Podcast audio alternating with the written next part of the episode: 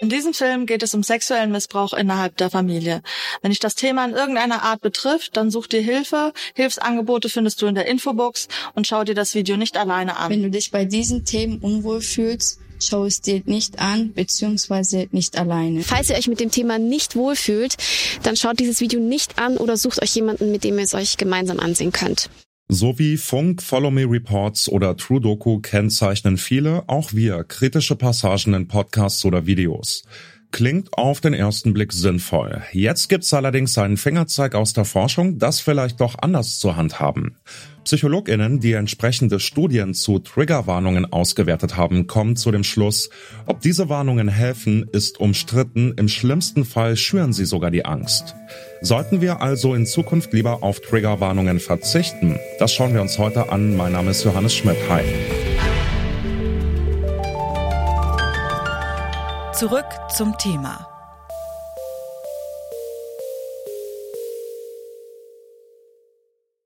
Wir kennen das sicher alle, ich höre es zumindest in meinem Freundinnenkreis relativ häufig. Irgendwas nervt und ich sage, das triggert mich voll.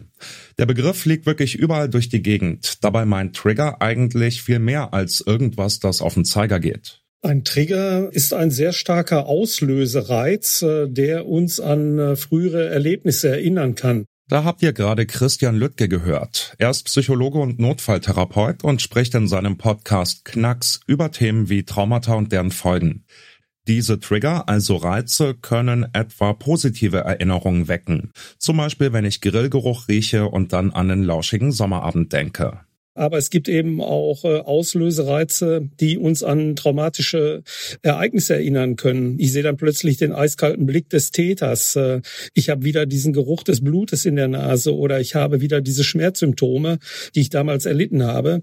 Trigger sind also ganz starke Auslösereize, die vollkommen ähm, ja banal sein können. Also es können Kleinigkeiten sein, die mich dann aber an äh, emotional extrem belastende Situationen erinnern können. Um das zu verhindern bzw. darauf vorzubereiten, gibt es eben Triggerwarnungen. Das Problem dabei? Alleine eine solche Triggerwarnung kann dann für andere äh, schon ein Trigger sein, auch wenn sie nicht solche Erfahrungen äh, gemacht haben. Ähnliches haben jetzt auch Forschende aus den USA festgestellt. Für die Fachzeitschrift Clinical Psychological Science haben sich einige Psychologinnen verschiedene Studien zu Triggerwarnungen angeschaut. In vielen Aspekten gibt es zwar keine eindeutig positiven oder negativen Auswirkungen, verschiedene Studien finden eben verschiedene Dinge heraus und wir kommen quasi zu einem Querschnitt in der Mitte. In einem Punkt ist in den Studienergebnissen aber eine klare Tendenz zu erkennen. Es zeigt sich, dass die Warnungen das Potenzial haben, Angst auszulösen und zu befeuern. Christian Lüttke beschreibt ein Experiment dazu.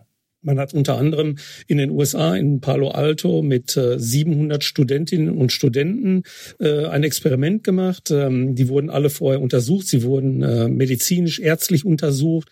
Sie wurden vom Psychologen, von äh, Psychotherapeuten untersucht. Und alle diese Versuchspersonen waren körperlich und auch mental, psychisch absolut gesund. Und man hat ihnen dann unterschiedliche Triggerwarnungen vorgelesen. Sie mussten sie sich ansehen. Und äh, man hat festgestellt, dass ein äh, signifikanter Teil eine viel größere Angst hatte. Die haben plötzlich äh, Symptome gezeigt, äh, wie sie typisch sind bei, bei Angst. Sie fingen an zu schwitzen, die Atmung, äh, der Blutdruck äh, ist gestiegen, äh, Herz schlägt schneller. Also sie waren total aufgeregt und standen unter Stress, weil diese Triggerwarnungen dazu führen, dass dann individuelle Bilder wachgerufen werden.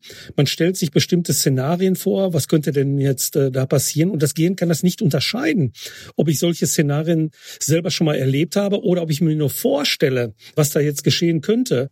Liegt das an dem Begriff Trigger und an der Art, wie diese Warnungen formuliert sind? Würde es in Ihren Augen den Unterschied machen, wenn man das vielleicht mit anderen Vokabeln ausdrückt, wenn man nicht sagt Trigger, sondern zum Beispiel Content-Hinweis und dann auch eben das Ganze nicht ganz so gruselig, so düster formuliert? Wird das einen Unterschied machen? Es macht einen sehr großen Unterschied, äh, welche Worte ich wähle. Äh, und Trigger, das Wort selber ist ein Trigger. Triggerwarnung ist ein noch stärkerer Auslösereiz. Und es ist genau so, wie Sie sagen, wenn ich äh, andere Begrifflichkeiten wähle, ähm, schaffe ich einen ganz anderen Zugang.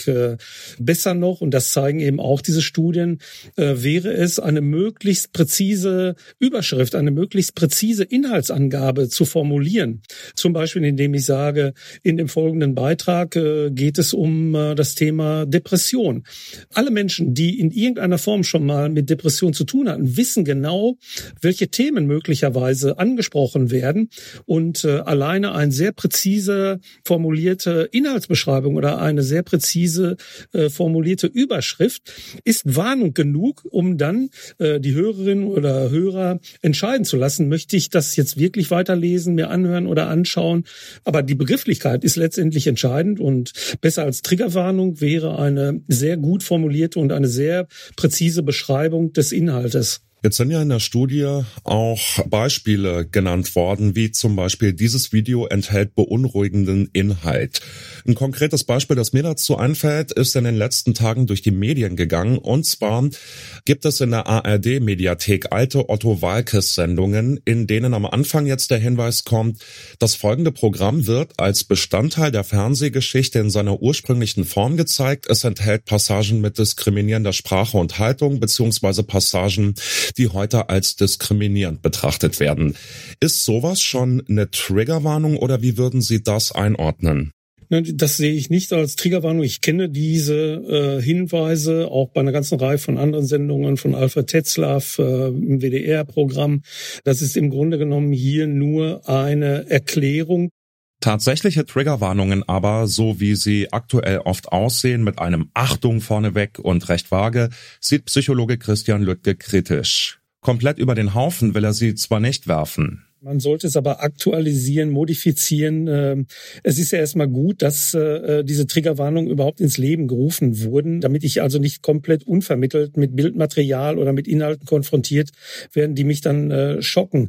Aber, und dazu ist ja eben die Wissenschaft gut, haben wir mittlerweile seit vielen Jahren Erfahrung gesammelt, dass man das besser machen kann. Und äh, besser als eine Triggerwarnung ist es eben sehr genau Inhalte zu beschreiben, präzise Überschriften zu wählen, auch wenn es um sehr schwierige schwierige oder belastende Themen äh, angeht, die kann ich aber so formulieren, dass ich als äh, Zuschauerin, als Zuschauer, als Hörerin oder Hörer genau weiß, okay, ich weiß, was mich jetzt erwartet. Ich habe ungefähr eine Vorstellung, was jetzt gleich auf mich zukommt. Und dann kann ich entscheiden, möchte ich mir das anschauen oder nicht. Ähm, von daher äh, ist es tatsächlich so, also ich würde diese Triggerwarnungen deutlich verbessern, also überarbeiten. Ich würde andere Begrifflichkeiten wählen und das Ganze eher positiv formulieren.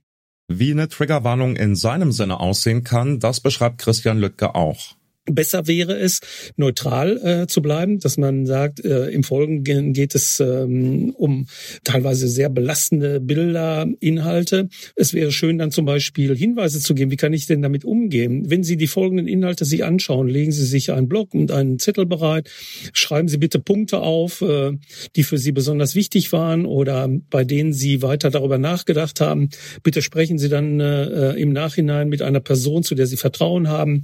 Äh, wenn Sie sich an Ihren Hausarzt oder sprechen Sie mit einem befreundeten Therapeuten. Also solche ganz konkreten Handlungshinweise, die wären viel besser und würden auch mehr Sicherheit geben, als eben nur eine negative Warnung auszusprechen. Auch mit den besten Absichten kann man versehentlich Schaden anrichten. Triggerwarnungen können selbst zu Triggern werden. Gleich weglassen oder abschaffen sollten wir sie aber nicht unbedingt. Stattdessen positiver formulieren und konstruktive Hinweise liefern. Zum Beispiel mit Freunden darüber sprechen oder nicht alleine schauen. Das bringt mehr als warnende Worte, die uns letztlich mehr gruseln als bestärken. Und damit weise ich euch darauf hin, dass diese Folge zu Ende ist. Lars Fein, Alia Rentmeister, Marianta und Neja Borkovic haben an dieser Folge mitgearbeitet. Audioproducer war Florian Drexler, Chefin vom Dienst Nina Porzel und mein Name ist Johannes Schmidt. Macht's gut. Zurück zum Thema vom Podcast Radio Detektor FM.